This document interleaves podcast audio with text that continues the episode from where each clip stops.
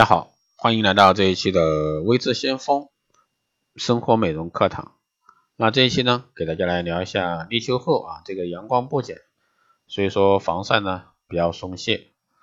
即使是已经立秋的天气，但秋老虎呢依然勇猛。立秋后呢，如何防止被晒伤？如果说只是日常出门上班，没有全天暴露在阳光下，还是推荐大家选择遮瑕隔离功效的一个防晒霜。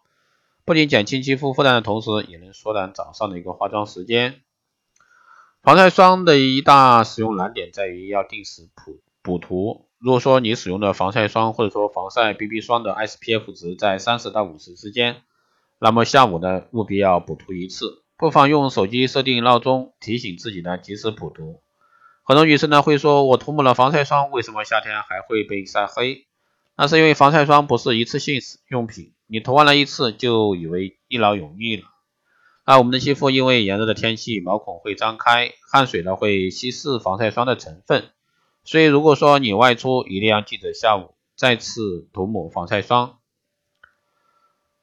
如果说在使用某些化学防晒产品后出现肌肤泛红、刺痛等敏感问题，不妨试试更为温和的一个天然型防晒霜。大多为敏感肌肤所研发的防晒霜，依靠这个钛和锌等天然矿物质成分来阻隔紫外线，不含容易刺激肌肤的香料成分。此外呢，如今问世的不少温和型的自然防晒霜中，蕴含了获得有机认证的植物性紫外线隔离剂，以及呢精油保湿成分，为肌肤呢添加了一层天然屏障。那需要注意的是，由于原料成分等因素，天然型的防晒霜的保质期相对普通防晒霜更短。所以说，请确保在有效期内使用完毕。防晒产品的有效期一般在开封后六月到一年之间。而且呢，很多人发现防晒产品的设计与普通护肤品产品不一样。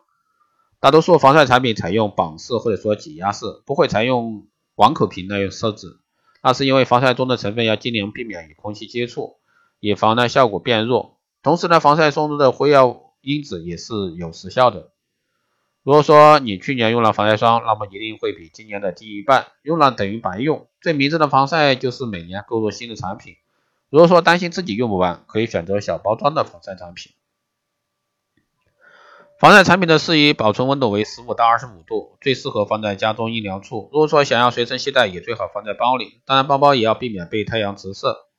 很多人开车为了方便，将防晒霜放在车内以备不时之需，但其实这样做法呢，恰恰犯傻的做法。